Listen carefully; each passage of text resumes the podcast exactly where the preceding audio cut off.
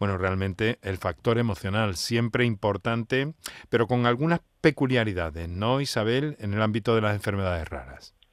Pues así es, porque eh, se, si entendemos que padecer una enfermedad común ya de por sí es estresante, en el caso de las enfermedades raras se le suma la complejidad en la búsqueda del diagnóstico, el hecho de que sean poco conocidas,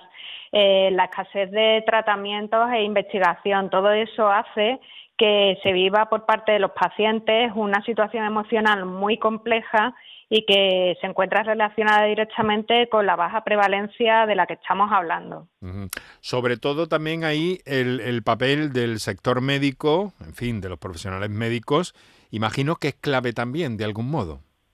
Exacto, porque ellos están en coordinación con el paciente para la búsqueda de ese diagnóstico. Desde el que el paciente empieza con los síntomas, se produce una media de entre tres y cuatro años en obtener el diagnóstico. Imaginemos eso lo que supone en la vida de una persona y sobre todo en los casos en los que los afectados son eh, niños